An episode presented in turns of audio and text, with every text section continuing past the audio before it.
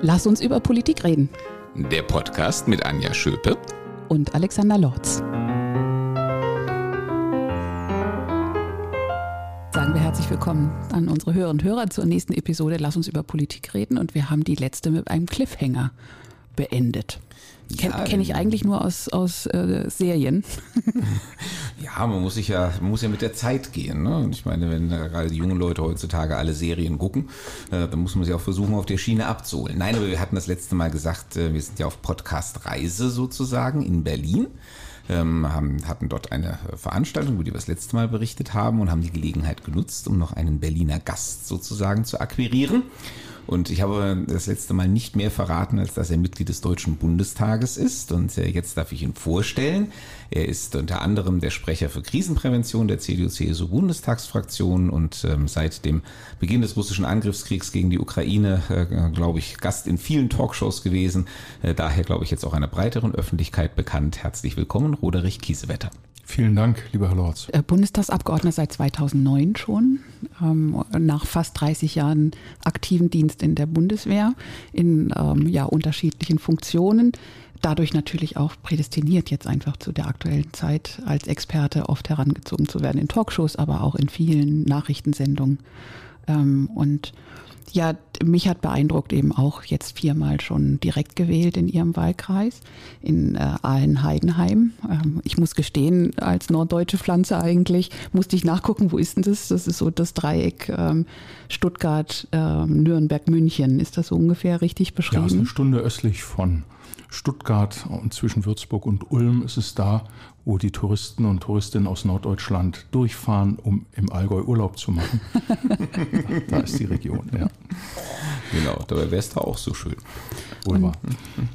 Ich fände es auch total spannend, wenn wir auf Ihren Wahlkreis und Ihre Wahlkreisarbeit vielleicht auch ähm, so an, am ja. Ende unserer Aufnahme einen Blick werfen können, weil soweit ich dann einen Blick nehmen konnte, hat mich sehr beeindruckt, wie Für Sie sich einsetzen. Ja in den ersten vier, fünf Jahren ganz wichtig, im Wahlkreis nicht mit Außenpolitik zu punkten, weil das die Leute nicht interessiert hat, 2009 bis 2014. Und ich habe mich viel mehr gekümmert um Straßen, Infrastruktur, Krankenhäuser und habe einen Lehrstuhl für erneuerbare Energien gegründet, weil damals schon Kernkraftwerksausstieg bevorstand und wir darüber diskutiert haben, wie wir das lösen können. Aber dann im Jahr 2014, als die Krim annektiert wurde und der furchtbare Krieg in der Ostukraine begann mit über 14.000 Toten und zwei Millionen Vertriebenen, da sprachen mich die Leute an und sagten, Mensch, du kennst dich doch aus, du warst doch bei der Bundeswehr, was weißt du denn darüber? Und so habe ich eigentlich über das passive Umgehen mit der Außenpolitik diese aktive Rolle dann im Wahlkreis gehabt, in einer Region, wo auch 60 Prozent dessen, was dort hergestellt wird, im Bereich Zeiss, Warta, Maschinenbaufabriken, Voigt, Turbinen in den Export geht. Ich glaube, das ist ähm, allein schon bezeichnend ähm, für ähm, ja, das, was äh, der Bundeskanzler mal als Zeitenwende bezeichnet hat, eigentlich nicht 2014, sondern natürlich erst nach dem Beginn äh, jetzt äh, des äh, offenen Angriffskriegs äh, gegen die Ukraine. Wir haben in Deutschland ja keine Tradition, äh, über Sicherheitspolitik zu diskutieren. das ist ja auch angesichts unserer Geschichte bis zum gewissen Grade verständlich aber wie man jetzt sieht in der Welt von heute möglicherweise auch eher unbekömmlich. Ähm, und ähm, insofern ist dieser Perspektivwechsel, den Sie gerade beschrieben haben, dass die Menschen doch auch schon 2014 gemerkt haben, hoppla, ähm, die Welt um uns herum ist leider nicht so friedlich, wie wir sie gerne hätten. Und deswegen ist es auch gut, wenn äh, der eine oder andere mit Erfahrung und Sachverstand sich mal um diese Angelegenheiten kümmert. Das ist doch spannend, äh, dass das äh, gewissermaßen automatisch im Bewusstsein der Bevölkerung stattfindet und auch bestimmt jetzt seit dem 24. Februar 2022 noch viel intensiver. Sie sprachen gerade zweimal das Jahr 2014 an. Eine echt fatale Chance für unser Land, weil gerade da die Frühwarnsysteme funktioniert haben. Der damalige Außenminister Steinmeier, die damalige Verteidigungsministerin von der Leyen und unser Bundespräsident Gauck haben bei der Münchner Sicherheitskonferenz einen wirklich konzertierten Aufschlag gemacht, an dem auch das Parlament beteiligt war, die Stiftung Wissenschaft und Politik. Das war das Papier Neue Macht, neue Verantwortung für Deutschland. Und damals sagte der Bundespräsident, Deutschland müsse früher, entschiedener und substanzieller handeln. Das war eigentlich die Zeitenwende am Vorabend des Krieges gegen die Ukraine, aber es hat nicht gezündet. Wir sind dann wieder in Lethargie und Selbstbetrachtung zurückgefallen und die Menschen haben, waren damals weiter, auch in den Wahlkreisen im ländlichen Raum wie bei mir, als die Berliner politische Blase, die eigentlich diese drei Anregungen der drei eben genannten nur hätten aufgreifen müssen, Sicherheitsstrategie entwickeln, Bundeswehr modernisieren, 2-Prozent-Ziel, das ja auch im Jahr 2014 nochmal erneuert wurde für die Streitkräfte, auch umsetzen. Aber damals wollte weder die Bundeskanzlerin äh, davon etwas wissen, noch fanden wir Mehrheiten im Parlament dafür. Haben Sie den Eindruck, dass das jetzt anders geworden ist? Die Zeitenwende-Rede des Bundeskanzlers hatte zwei Ursachen. Die eine war tatsächlich, durch den Kriegsbeginn bedingt ein Bruch der SPD mit dem bisherigen Paradigma, keine 2%, höchstens 1,5, keine bewaffneten Drohnen, keine Modernisierung der nuklearen Teilhabe, Bundeswehr weiterhin Steinbruch für finanzielle Aufgaben. Und Scholz, der das ja als Finanzminister und Vizekanzler alles so verteidigt hat, hat erkannt, so geht's nicht weiter. Diese Zeitenwende innerhalb der SPD hat er vollzogen. Das war erfolgreich. Nur den zweiten Teil der Zeitenwende, das auch praktisch umzusetzen, das erlahmte dann spätestens im April. Warum? Weil die Auffassung der Bundesregierung damals war, dass die Ukraine keine vier Wochen durchhält und deshalb die Rede der Zeitenwende dermaßen fokussiert darauf war, zwei Prozent sofort, 100 Milliarden noch dieses Jahr und dann kam nichts, weil die Ukraine standgehalten hat. Und der große Fehler war, dass diese ja im Nachhinein Lippenbekenntnisse, die jetzt erst mühsam umgesetzt werden, zu einem erst großen Vertrauensvorschuss in der Ukraine bei unseren östlichen Nachbarn geführt haben, aber im Nachhinein zu einem Vertrauensbruch, als dann auch viel zu spät Kampfpanzer und Schützenpanzer geliefert wurden, erst auf amerikanischen Druck hin, hat Deutschland sich bewegt. Aber wir haben ein entscheidendes Zeitfenster verloren, nämlich der Ukraine zu helfen in ihrer Gegenoffensive im Herbst, weil es in Deutschland ein Planungsverbot gab für die Industrie und für die Bundeswehr, Kampfpanzer und Schützenpanzer zu ertüchtigen, vorzubereiten und für die Lieferung vorzubereiten. Auch ein Fehler gegenüber Putin, nicht zu kommunizieren, wir wären bereit, es zu liefern, zieh dich zurück. Aber das war eine vertane Chance und insofern sind wir mitten in der Umsetzung der Zeitenwende zu den 100 Milliarden. Davon waren bis zum Jahresende letztes Jahr gerade mal 600 Millionen Euro ausgegeben und 20 Milliarden Euro sind verloren gegangen an Inflation und Zinsen. Das ähm, gibt einem in der Tat zu denken. Ähm, nun ist es ja so, dass die Ukraine äh, glücklicherweise auch weiter standhält, im Moment ja eigentlich sogar ziemlich viele Aktivitäten ähm, entfaltet ähm, und äh, Geländegewinne macht. Ähm, wie schätzen Sie denn im Moment äh, die Lage ein äh, in der Ukraine? Also sowohl natürlich militärisch, aber auch äh, in den politischen Konsequenzen. Das, deutet das eher auf noch eine unbestimmte Verlängerung oder doch irgendwann auf ein absehbares Ende des Krieges hin? Zunächst mal zur ukrainischen Bevölkerung, bevor wir über Politik und Militär sprechen ukrainische Bevölkerung 42 Millionen. Davon leben in der Ukraine zwischen 32 und 35 Millionen Menschen. Der Rest ist geflohen oder nicht mehr zurückgekehrt nach den Wirren der Jahre davor, seit 2014. Und die ukrainische Bevölkerung hat seit 2014 eines gelernt, sich zu wehren und ihnen ist völlig klar, dass sie nicht unter russischer Besatzung leben wollen und ihnen ist auch klar, dass sie keine ungewisse Zukunft haben wollen. Ungewisse Zukunft in dem Sinne, gehören sie irgendwann zur EU, zur NATO oder eben nicht oder betrachten wir sie als Pufferzone.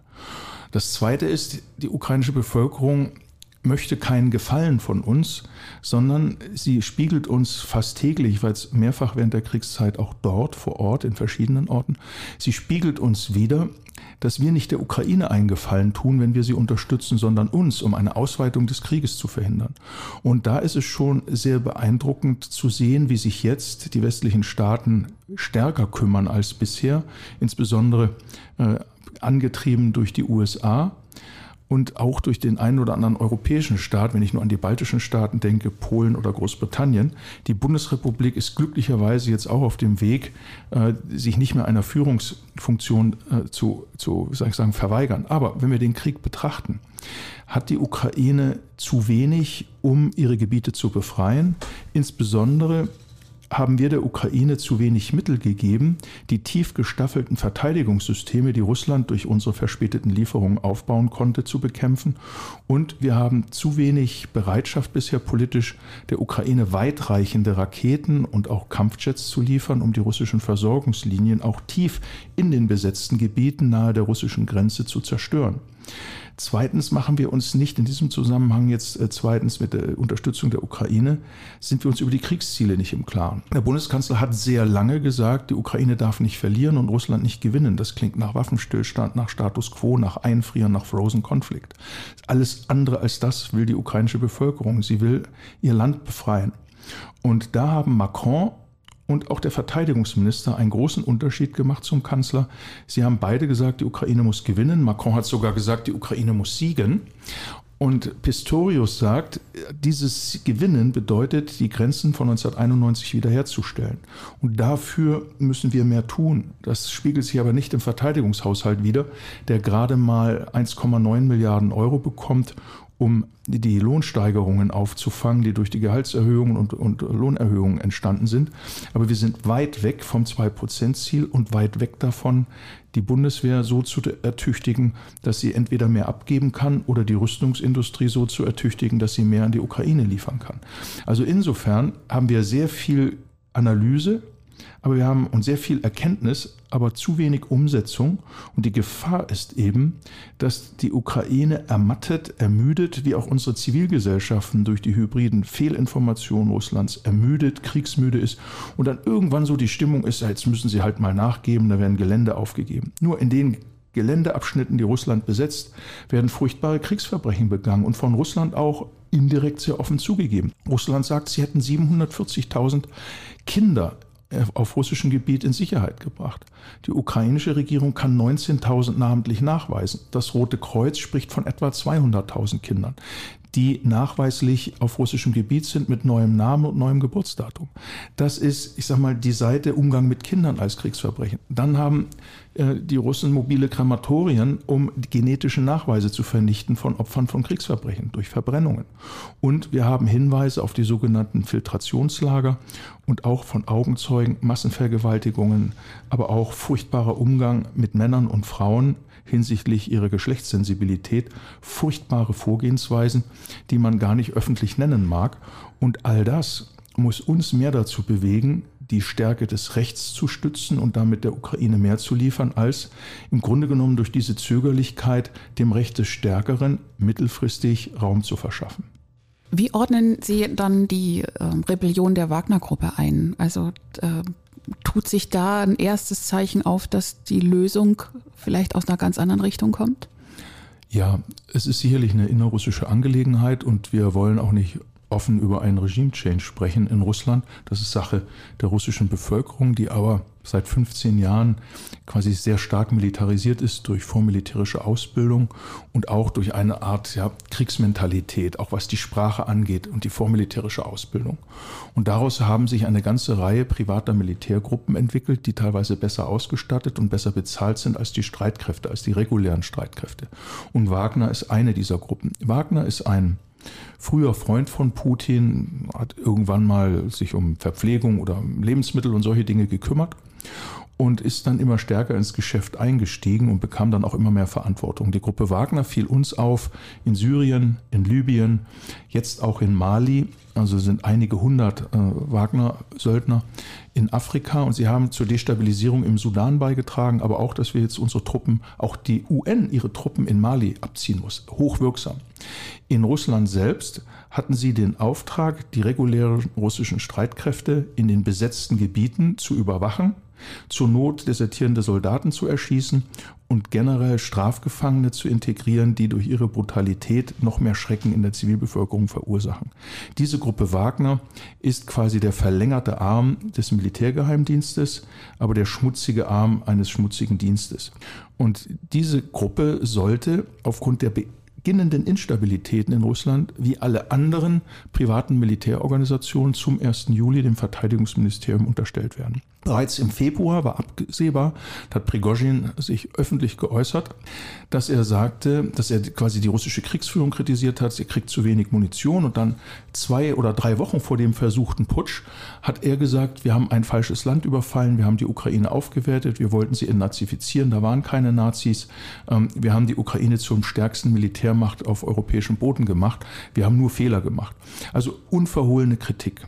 Und dann äh, hat er offensichtlich in einem Kurzschluss entschieden, bevor die Auflösung kommt, dass er sich gegen diese Auflösung wehrt, hat aber wohl unterschätzt, dass er von anderen Truppenteilen, regulären Truppenteilen, die ja seine Leute furchtbar behandelt haben, nicht weiter unterstützt wurde. Und dann merkte man, wie Putin unter diesem Druck plötzlich reagiert hat. Und alle, die sagen, äh, Putin will nicht verhandeln und wir müssen mit Putin zurechtkommen, sind hoffentlich jetzt eines Besseren belehrt. Sobald er unter Druck steht, schaltet er Verhandler ein. Er bat, es war in den Medien zu lesen, Kasachstan um äh, Entsendung von Truppen, die Moskau schützen sollten. Das alles wurde abgelehnt. Der kasachische äh, Präsident Tokayev ist sogar öffentlich gegangen und hat gesagt, dass er sich nicht in innerrussische Angelegenheiten einmischt. Und dann hat er mit Lukaschenko gesprochen. Und Lukaschenko hat dann quasi die Verhandlungen für Putin mit Wagner geführt. Also wir sehen, wenn Putin unter Druck ist, verhandelt er. Und im Grunde genommen müssen wir jetzt schauen, wie sich die Gruppe Wagner im Ausland, Stichwort Afrika und Syrien, aufstellt. Aber es ist der schleichende Anfang vom Ende Putins. Deswegen sollten wir keine Angst, keine Selbstabschreckung haben, in Kauf zu nehmen, dass Putin scheitert. Denn er ist ja derjenige, der die Kriegsverbrechen angeordnet hat und mitträgt. Und das sollten wir auch öffentlich immer stärker sagen. Wenn Putin unter Druck gerät, wird es vielleicht gelingen, in einigen Jahren einen Systemwechsel zu erreichen, aber das kann nur durch die russische Gesellschaft selbst geschehen. Das ist natürlich ähm, auch eine anspruchsvolle Perspektive, wenn Sie sagen, in einigen Jahren ähm, wird der Krieg bis dahin weitergehen. Ich will es mal so sagen, wir sind in unseren Kriegszielen uneinig. Wenn wir uns vielleicht auf einen gemeinsamen Nenner verständigen könnten, dass die Ukraine ihr Territorium von 91 befreien sollte, das muss das Oberziel sein, der Weg dahin wird steinig und blutig. Und auf der anderen Seite wir aber Russland klar machen, dass Russland bereit sein muss, verlieren zu lernen. Hier geht es nicht um eine militärische Niederlage Russlands, sondern es geht darum, dass Russland die, die letzte verbliebene Kolonialmacht auf europäischem Boden ist und die letzte imperiale Macht, die Nachbarländer in ihrem Existenzrecht nicht akzeptiert. Was meine ich damit? Ähm, frühere Sowjetrepubliken zählt Putin automatisch zum künftigen Staatsgebiet der Russischen Föderation, also insbesondere Moldau und die baltischen Staaten, die Ukraine und Weißrussland. Er gibt ihnen kein Existenzrecht und keine Souveränität. Das hat er in Aufsätzen wie Hitlers Mein Kampf lesbar angekündigt hat, Völkermord und äh, Ostfeldzug, hat er 2020 und 2021 klargemacht, äh, Ukraine ist Kleinrussland und Großrussland ist Russland mit Ukraine, Weißrussland, den baltischen Staaten und Moldau. Und sein Weg führt dahin. Und nach Sicherheitsgarantien gefragt, hat Putin deutlich gemacht, für ihn geht es um den Abzug der Amerikaner aus Europa, einschließlich Nuklearwaffen, und Austritt aller früheren Warschauer Paktstaaten aus der NATO und Austritt aller früheren Sowjetrepubliken, die Mitglied in NATO und EU sind, auch aus der EU und Aufnahme in die Russländische Föderation. Also insofern äh, bedeutet das, dass wir uns bewusst sein müssen, Kriegsziel heißt, Russland muss verlieren lernen, indem es seine, seinen Appetit aufgibt, die Nachbarstaaten akzeptiert und sich um mehr Repräsentanz der ethnischen Minderheiten kümmert, denn die eigentlichen Opfer dieses Krieges sind nicht die Staatsbürger und Staatsbürgerinnen aus Petersburg oder aus Moskau, sondern es sterben zehntausendfach und werden verwundet hunderttausendfach äh, ethnische Minderheiten wie Buryaten, Tschetschenen, Dagestani, wo tatsächlich eine ethnische Säuberung in manchen Regionen stattfindet, weil ganze Geburtsjahrgänge verblutet sind. Es ist eigentlich erstaunlich, ähm, dass das ähm, auch gerade eben in diesen Gebieten ähm, keinen größeren Widerstand äh, gegen äh, die russische Obrigkeit hervorruft oder ist die Unterdrückung dort so heftig und so lang andauernd, dass äh, die gerade auch mal die jungen Männer, die da zum Militär eingezogen werden, dass die keine Chance sehen und dann eben doch sich zur Armee begeben?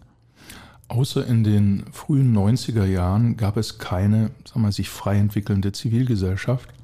Aber in den frühen 90ern gab es keine ordnende Hand des Staates, der Recht und Gesetz gewahrt hat und auf der anderen Seite Korruption vorgebeugt hat. So dass diese wilden 90er in sehr schlechter Erinnerung sind, auch bei den Älteren. Des Weiteren hat Putin dem vorgebeugt, diese haben ja nie Freiheit erlebt, auch nicht im Zarenreich und auch nicht in der Sowjetunion.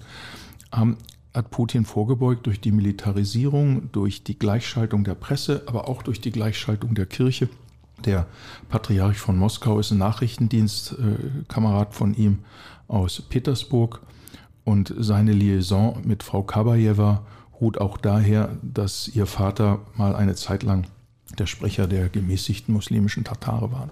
Also er hat Kirche, Gesellschaft, Medien, Nachrichtendienste komplett gleichgeschaltet.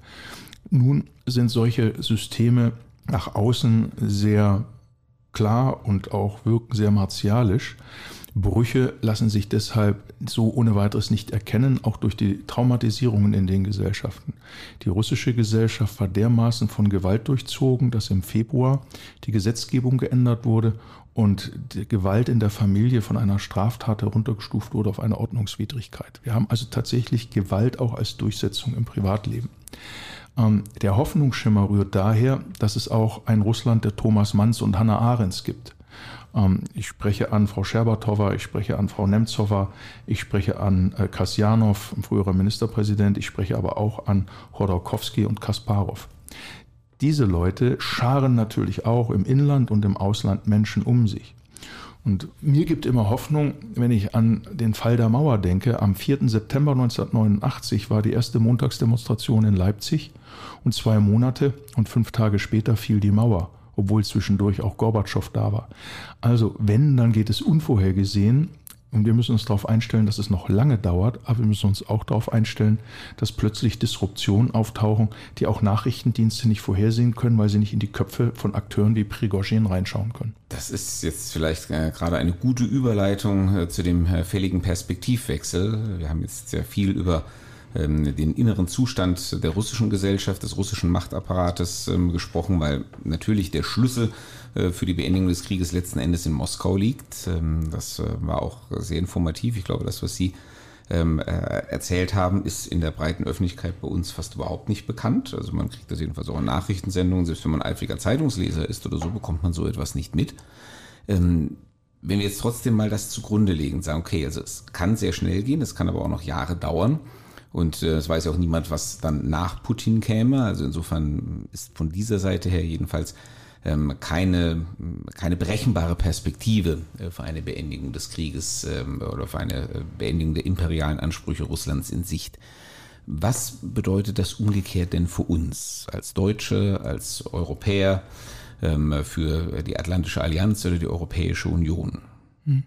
Das ist, glaube ich, die Schlüsselfrage, die uns selbst berührt und die wir bisher aus meiner Sicht noch nicht befriedigend und vor allen Dingen nicht umfassend beantwortet haben und vor allen Dingen auch nicht mit der Bevölkerung diskutieren. Die nationale Sicherheitsstrategie ist als Chance da nur teilweise wahrgenommen worden ist viel zu verkopft für das ist inhaltlich brauchbar, aber reicht da nicht. Ich denke, es muss besser erklärt werden. Ich will ein Beispiel nennen. Der Bundeskanzler war sehr stolz darüber und die Regierungskoalition, dass sie mit dem sogenannten Doppelwumms 295 Milliarden Euro freimachen konnten für das Auffangen von Inflation, Gaspreis, Strompreissteigerungen, Schutz kleiner mittelständischer Unternehmen. Das war richtig. Aber es war überhaupt nicht erklärt und geframed, dass wir im selben Zeitraum der Ukraine gerade mal ein Prozent der Summe, drei Milliarden an Militärhilfe zur Verfügung stellen. Es muss also viel deutlicher gemacht werden, das, was wir für uns tun, mag uns kurzfristig helfen, aber wir müssen wissen, für was wir es tun, nämlich ein Europa aufzubauen, das gemeinsam mit den USA mithilft, die regelbasierte Ordnung zu schützen, die im Moment ja nur von wenigen Staaten herausgefordert wird. Das ist Nordkorea, das ist Iran, das ist sicherlich China, das ist Russland und dann gibt es noch eine Reihe von Staaten wie Syrien oder Eritrea, die sich daran dranhängen. Und unsere Aufgabe ist jetzt, dass wir nicht durch die Welt ziehen und predigen, Stichwort feministische Außenpolitik oder Genderfragen, sondern dass wir diese in praktische Arbeit ummünzen. Repräsentanz von Frauen, Respekt für Frauen, ähm, nachhaltiger Umgang mit Abbau von Bodenschätzen, zuhören, warum die afrikanischen Staaten nicht begreifen, warum wir in so einem hohen Maße die Ukraine unterstützen, von denen sie ja ursprünglich sehr viel Getreide äh, geliefert bekommen haben. Also ist die eigentliche Aufgabe, mitzuhelfen, dass Europa zusammenhält. Wie kann man das sinnvoll machen? Wir haben im nächsten Jahr Europawahlen und gegenwärtig eine Polarisierung in der deutschen Gesellschaft. Ich spreche bewusst äh, die, die äh, Partei an, die im Osten äh, teilweise Umfragewerte hat von, von fast 40 Prozent. Und diese Partei, die sich begreift als quasi der Antipode unserer regelbasierten bisherigen Bundesrepublik, wie wir sie kennen. Ich spreche es deshalb an, weil die, die Berliner Blase oder das, was auch wir Abgeordnete machen, besser erklärt werden muss. Abgeordnete, aber auch Ministerinnen Minister müssen raus in die Öffentlichkeit und diskutieren. Was muss das Ziel sein? Wir haben in den vergangenen Jahren so wichtige Dinge wie Handelserleichterung zwischen Nordamerika und Deutschland, TTIP, vom Tisch gewischt, weil wir mit populistischen Worten Chlorhühnchen und ähnliche Dinge nicht wollten. Dabei merken wir jetzt, dass Amerikaner und Europäer zusammen Standards setzen könnten, weil das fast 900 Millionen Menschen sind, wenn wir die Briten mit einbeziehen. Und diese 900 Millionen Menschen können, wenn sie gemeinsam zusammenarbeiten, Akzente setzen gegen den Druck von China auf afrikanische Staaten. Dass wir also mithelfen, dass dort duale Ausbildung, nachhaltiger Abbau von Ressourcen, Aufbau von Infrastruktur, Konnektivität, also Eisenbahnen, äh, Telekommunikationsinfrastruktur und so weiter auf Augenhöhe mit ihnen gemacht wird und nicht durch exportierte Arbeitslosigkeit und äh, ziemlich brutale Bedingungen seitens Chinas. Also diesen Systemwettbewerb annehmen, aber nicht indem wir glauben, wir seien die Besseren, sondern indem wir aktiv handeln. Da gibt es den europäischen Green Deal, der da was tun könnte. Da gibt es die Global Gateway Initiative, eine Antwort auf die Seidenstraße. Aber es geht eigentlich darum, zuzuhören, was die Länder im Mittelmeerraum an Klimaanpassung zu machen haben oder auch an Migration zu bewältigen haben. Im Kern läuft es darauf hinaus, dass Deutschland sich nicht als Friedensmacht begreift oder aus der Mitte führt oder im Hintergrund, sondern ganz praktisch erkennt, es gibt in Europa niemanden, der die Sicherheitsbedenken der Osteuropäer durch ständige Grenzverletzungen im Luftraum, durch Migrationsdruck, teilweise über Weißrussland, gegenüberstellt und erläutert den Südeuropäern, die vor dem afrikanischen Migrationsdruck stehen und vor ungeheuren Klimaanpassungen und umgekehrt deren Sorgen und Nöte Mittelosteuropa erläutert. Und das ist eigentlich die Aufgabe von Frankreich und Deutschland. Die tun es aber nicht. Macron glaubt eher, Europa muss die dritte Kraft zwischen äh, Asien, also zwischen China und Amerika werden. Haben wir überhaupt nicht die Finanzmittel dazu. Wir wollen auch nicht eine eigene europäische nukleare Bewaffnung. Wir brauchen Mittel, um diesen alternden Kontinent wieder fit zu machen und nicht äh, nukleare Aufrüstung, sondern eine ganz eng abgestimmte Arbeit. Zweiter praktischer Punkt mit Blick auf die Ukraine. Wenn Biden im Herbst vor die amerikanische Öffentlichkeit tritt und sagt, die Europäer haben nicht verstanden, wir wollen faire Lastenteilung, wir reduzieren unseren Anteil der Unterstützung der Ukraine auf den europäischen Anteil, dann ist es auch fair, 50-50, wäre viel schlimmer, als wenn Scholz und Macron vor die Öffentlichkeit gehen und sagen, wir haben verstanden, wir erhöhen unseren Anteil, gehen auf Augenhöhe mit den Amerikanern. Was mir da wichtig ist, dass wir begreifen, die mittelosteuropäischen Staaten waren ärmer als Deutschland, als sie, bevor sie in die EU eintraten und dann in die NATO. Aber sie wollten Sicherheit, auch Investitionssicherheit. Und sie hatten bei weitem nicht diese Mittel, wie wir sie haben. Unsere Friedensdividende haben wir in sozialen Zusammenhalt investiert, aber nicht in Digitalisierung, modernes Rentensystem, funktionierende öffentliche Infrastruktur, Bahnsysteme, Wohnungsbau, insbesondere sozialer Wohnungsbau. Wir haben es verfrühstückt mit Mütterrente und anderen Ausgaben, mit denen die, die Ziele dieser Maßnahmen, also Witwen beispielsweise oder Mütter, gar nicht gerechnet haben. Insofern, glaube ich, wird die Zeitenwende in Deutschland erst dann vollzogen sein, wenn wir mit drei Narrativen oder Lebenslügen aufgeräumt haben, die auch zur Zeitenwende geführt haben. Die erste war, wir sind von Freunden und Partnern umgeben und können uns deshalb um uns selber kümmern. Spätestens seit 2007 sind unsere Partner nicht mehr von Freunden umgeben, Stichwort Estland oder Georgien, die Angriffe daraus von Russland.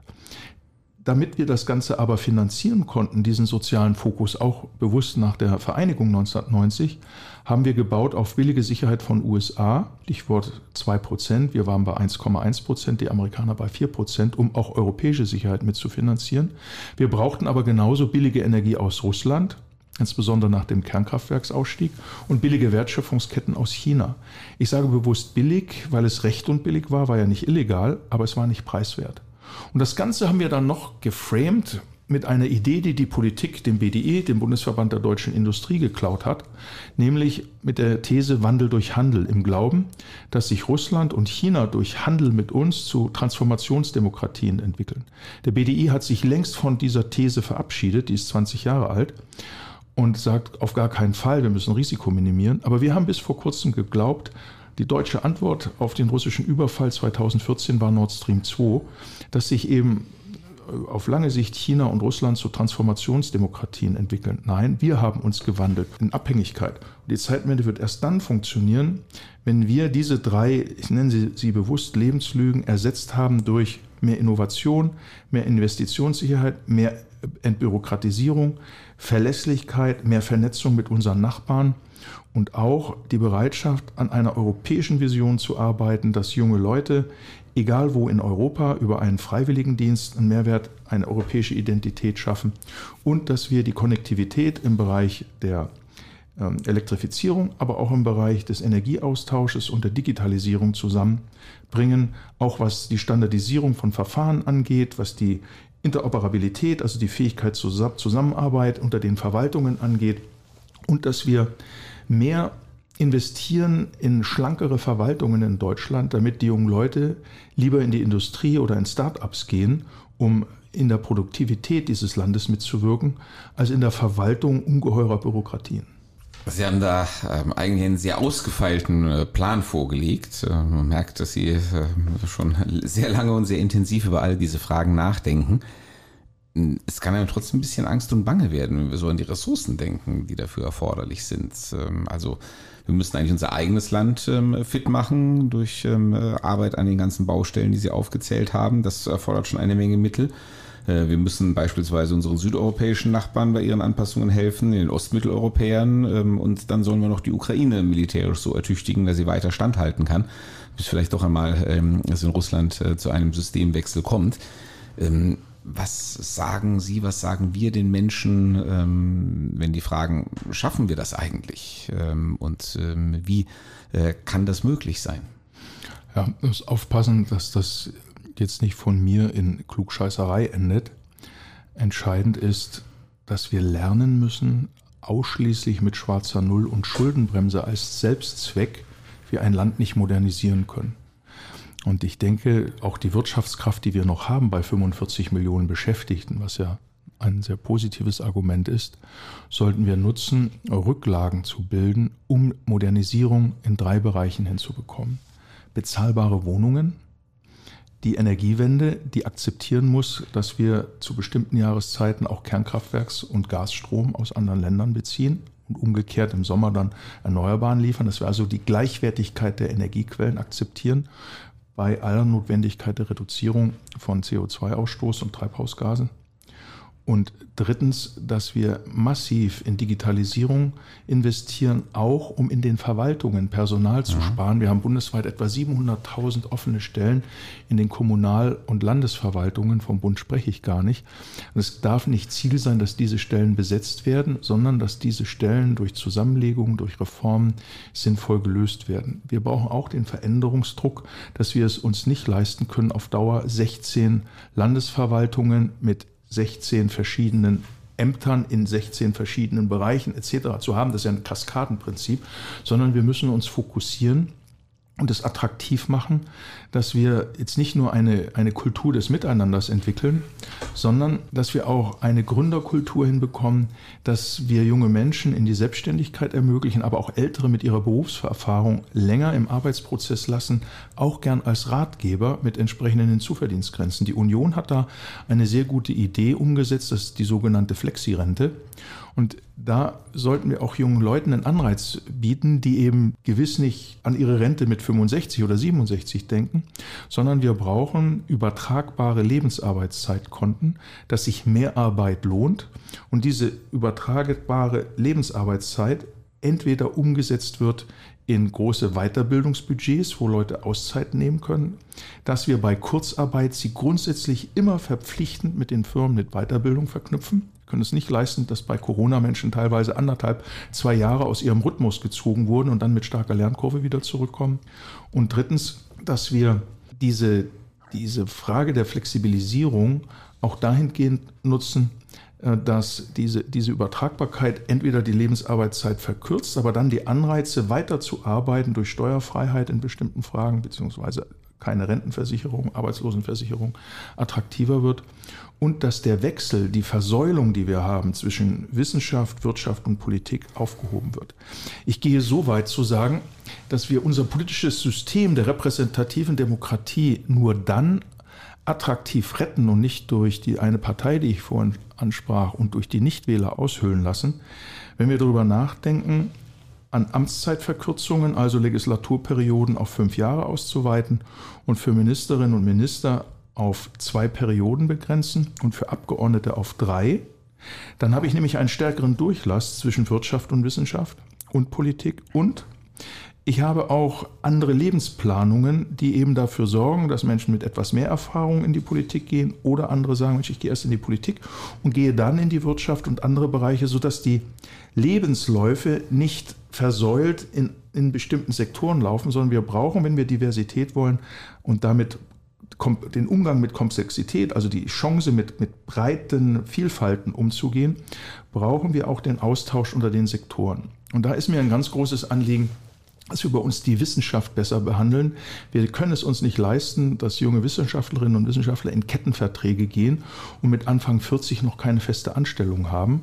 Genauso muss Familienbildung gefördert werden, unabhängig vom Einkommen, dass Frauen oder Männer, wir haben ja gerade die Debatte, auch in der Lage sind, gleich wie hoch ihr Einkommen ist, gesichert über längere Zeit sich um die Familien zu kümmern. Wir sollten das künftige Deutschland von der Zusammenhalt, von der Zusammenarbeit von Familien und solchen, die sich als solche definieren, denken, um Lebensqualität zu ermöglichen und daraus dann Arbeitsvielfalt und Wechselmöglichkeiten schaffen.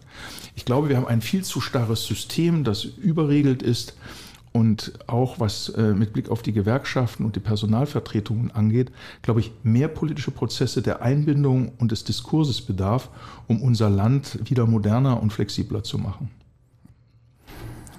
Ich glaube, liebe Herr Kiesewetter, wir laden Sie mal zu einem weiteren Podcast ein, den wir dann nicht außen- und sicherheitspolitisch anknüpfen, sondern äh, über ähm, genau über diese Reformen ähm, äh, einmal näher miteinander reden. Ich finde das ausgesprochen spannend. Trotzdem würde ich gerne äh, de, den Andockpunkt eben zu Ihrem Wahlkreis noch, äh, noch einmal nutzen. Denn ähm, das, was ich über Ihre Internetseite in Erfahrung bringen konnte oder auch ähm, Ihre Video-Statements mit äh, zu Ihren, äh, zu den unterschiedlichen Fragen, wie Sie sich positionieren, machte auf mich wirklich einen, ähm, den Eindruck, dass sie sich sehr konkret und auch kontinuierlich und sehr intensiv für ganz breit oder ganz breit gefächert in ihrem Wahlkreis einsetzen.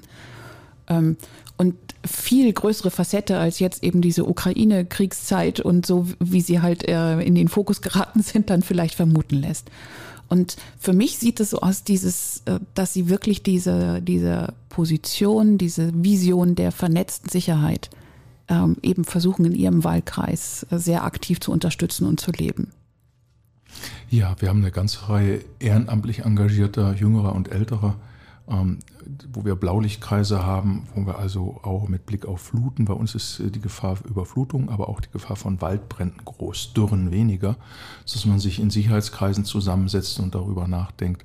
Das andere ist bei uns tatsächlich, weil wir sehr energieintensive Betriebe haben, äh, die Frage, was können wir eigentlich mit Erneuerbaren in der Region machen.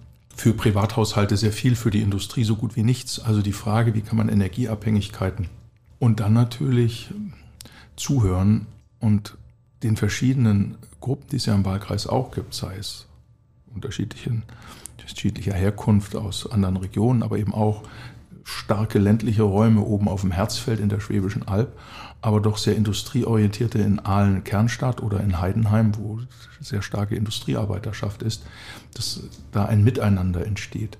Das halte ich schon für wichtig, auch die kommunalen Familien einzubinden. Aber im Grunde genommen geht es einfach nur darum, dass die Leute wissen, sie haben in Abgeordneten Anwälte der Region, Ansprechpartner, aber auch Leute, die mal sagen, nein, das geht nicht, also auch nie nach dem Munde reden. Ich habe zum Beispiel vor einigen Jahren meine Wahlkreisbüros aufgelöst. Es muss keiner mehr zu mir kommen, ich komme hin. Und ich habe von 2016 bis 2021 über 12.000 Haustürbesuche gemacht, zwei Paar Schuhe abgelaufen, das weiß ich, weil meine Frau sagte, mit dem Paar kannst du jetzt nicht mehr gehen. Und ein Jahr später sagte, das nimm jetzt auch nicht mehr. Das war ganz lustig. Aber es war wichtig, weil man da eine, eine Grundvernetzung hinkriegt. Und nach zwei Jahren sagte mir jemand, ah, Sie waren vor zwei Jahren bei meiner Kollegin, äh, bei meiner Cousine, Sie mögen Honig, gell? Und lauter so Zeug. Also äh, man muss so eine kritische Grund, ja, Grundgesamtheit schaffen. Gehe ich natürlich nicht durch die großen Städte, sondern ich gehe eher durch die kleineren Orte äh, dass man auch am Ende eines Tages sieht, oh, ich habe einen Ort geschafft. Eine Stadt würde ich nie schaffen. Also das muss ich auch sagen. Aber eben auch, dass man Bahngipfel macht, weil ständig Unpünktlichkeiten waren. Dass man sich hinsetzt, Pflegenotstand und dann mal sieht, wie in einem Krankenhaus ähm, die Räume viel zu dunkel sind. Dass wir also eine Krankenhausreform bei uns machen, das ist großer Streit jetzt, machen wir aus drei Kliniken eine, ja oder nein, läuft wahrscheinlich darauf hinaus. Also sehr praktische Fragen zu machen. Und da spielt die Außen- und Sicherheitspolitik keine große Rolle, aber sie wird wahrgenommen und ich kann nur in diesen Themen mich engagieren, wenn ich weiß, ich habe einen sicheren Wahlkreis. Und das ist für mich auch die Grundmotivation, mich um den Wahlkreis zu kümmern, zumal ich daher stamme. Ich bin dort aufgewachsen, war aber während meiner Bundeswehrzeit nie dort und meine Familie lebt dort und so weiter. Also das ist quasi, ja, wie soll ich sagen, mein Kraftquell. Ein wunderschönes Beispiel für das, äh, was natürlich auch insbesondere ähm, unsere Partei, die CDU, auszeichnet, äh, die eben wie keine andere vor Ort äh, in den Wahlkreisen durch die Abgeordneten verwurzelt ist. Ähm, und ich glaube, das machen sich auch ähm, nicht so viele Menschen klar, was das eben bedeutet, auch wenn man beispielsweise ein profilierter Außen- und Sicherheitspolitiker ist und die ganze Arbeit hier im Bundestag und natürlich auch in der Öffentlichkeit leisten muss und trotzdem eben genau all die Punkte vor Ort nicht vernachlässigen darf, die Sie eben aufgezählt haben. Frau Schipper-Lorz, das ist ein ganz entscheidender Punkt, das neue Wahlrecht, das gegen den Willen der Union und ohne weitere Abstimmung mit der Union verabschiedet wurde. Wenn wir nicht aufpassen und das Bundesverfassungsgericht in seiner Abwägungsentscheidung Verkleinerung des Bundestags oder Verbesserung der Repräsentanz auf die Verkleinerung setzt, dann besteht eine ganz große Gefahr, dass wir in den Städten, wenn wir mit überzeugenden Persönlichkeiten kommen, wahrscheinlich in den Erststimmen vorne liegen, aber da künftig nur die Zweitstimme zählt, wir keine Spitzenleute mehr für die großen Städte gewinnen, weil die, wenn die 3, 24 Prozent holen, weil sie viel besser wirken als ihre Partei, die Partei aber nur 17 hat, und in der anderen Partei, wo die Abgeordnetenkandidatin oder der Kandidat vielleicht 18 Prozent kriegt, aber die Partei 25 Prozent, dann derjenige, der mehr Erststimmen hat, nicht gewählt wird. Und damit würden wir sehr viel an Einfluss verlieren, aber die Wählerinnen und Wähler würden dann begreifen, dass unser politisches System nicht mehr ehrlich ist, dass sie den, den sie wählen oder die, die sie wählen, gar keine Chance hat. Wunderschöner Hinweis auf einen Podcast, den wir vor einigen Wochen aufgenommen haben, genau zum Wahlrecht, den wir bei dieser Gelegenheit natürlich unseren Hörerinnen und Hörern auch nochmal sehr gerne ans Herz legen, denn ähm, die Verhandlung vor dem Bundesverfassungsgericht dazu steht noch bevor und das äh, wird ohne Zweifel eine sehr spannende und sehr weitreichende Entscheidung werden. Ich würde gerne trotzdem noch mal eine Abschlussfrage stellen äh, zum äh, Schluss, äh, die uns zurückführt in, äh, die außen- und sicherheitspolitische Dimension, von der aus wir unseren Ausgang genommen haben. Wenn Sie mal einen Blick in die Glaskugel werfen, wo stehen wir in zehn Jahren? Gibt es die Ukraine dann noch? Gibt es in den Grenzen von 1991? Ähm, und ist sie Mitglied von EU und NATO? Oder was ist die Perspektive, ähm, wie sie sich erhoffen, aber auch realistischerweise vorhersehen? Ich bin Optimist, aber Optimismus muss man immer mit Szenarien unterfüttern. Und ich schließe mit dem Positivszenario. Das Negativszenario wäre, die Ukraine bekommt nicht aufgrund Streitigkeiten unter den Partnerländern die notwendigen Mittel. Die Ukraine würde zerfallen. Russland würde sich eine Linie Kiew-Odessa sichern und von Odessa bis Moldau, damit es keinen Zugang zum Meer mehr gibt. Und den Rest, wie Putin schon mal andeutete, der Aufteilung zwischen Litauen, Polen, Rumänien und Ungarn anbieten. Also eine Rumpf-Ukraine. Millionen von Ukrainern würden das Land verlassen und unsere Gesellschaften würden das nicht verkraften und wir kämen in ein Jahrzehnt des Chaos, wo wir mit Flucht, Vertreibung, Migration und Überforderung quasi all unser mühsam aufgebautes System in Frage stellen werden. Deshalb müssen wir das immer vor Augen haben, wenn wir über Optimismus reden und und versuchen, die Dinge zu gestalten. Und wenn wir es gut gestalten, dann ist genau das Gegenteil von dem, was ich ansprach, eingetreten. Und in zehn Jahren vielleicht noch nicht, aber vielleicht in zwölf ist die Ukraine 2035 Mitglied der Europäischen Union, weil die Europäische Union sich bis dahin zu einem aufnahmefähigen, schlanken, leistungsfähigen ähm, Körper entwickelt hat, der auch attraktiv ist für die Zusammenarbeit in der Mittelmeer- und Nordafrikanischen Union. Zweitens ist die Ukraine Mitglied einer NATO, der es gelungen ist, durch Standardisierung und Interoperabilität, also durch Verbesserung der Ausstattung und äh, der Vereinfachung der Systeme, äh, gemeinsam mit den USA, die ja auch NATO-Mitglied sind, Sicherheitsgeber zu werden für all die Staaten weltweit, die es werden wollen und die es auch gemeinsam erreichen, dass China Taiwan nicht überfällt, sondern China erkennt, dass die Kosten einer Annexion von Taiwan viel zu hoch sind und China ein kooperativer Sicherheitspartner ist. Und eine weitere Vision könnte sein, dass wir ein föderales Russland erleben, das die Kriegsverbrechen aufbereitet und ähnlich wie die Bundesrepublik und die DDR nach dem Zweiten Weltkrieg als Rechtsnachfolger des Deutschen Reiches aus den furchtbaren Vergangenheitsfehlern gelernt hat und versucht durch Aufarbeitung im eigenen System, durch Wiedergutmachung, aber eben auch durch gute Nachbarschaft ein vernünftiger Partner in einem europäischen System zu werden. Ich würde sagen, auf dieser positiven Vision ähm, können und sollten wir doch tatsächlich schließen, wohlwissend, dass es noch große Anstrengungen bedürfen wird, ähm, um das tatsächlich ins Werk zu setzen. Und viel Hoffnung dabei ist. Dann sagen wir ganz herzlichen Dank, Herr Kiesewetter, dass Sie sich Danke die Zeit genommen haben. Danke für die Einladung. Für eine ausgesprochen äh, spannende und informative Folge. Ganz herzlichen Dank. Vielen Dank für die spannenden Fragen. Wir verabschieden uns für heute und äh, laden Sie euch natürlich alle ganz herzlich ein äh, für das nächste Mal auch. Äh, lasst uns weiter über Politik reden. Und eine gute Zeit bis dahin.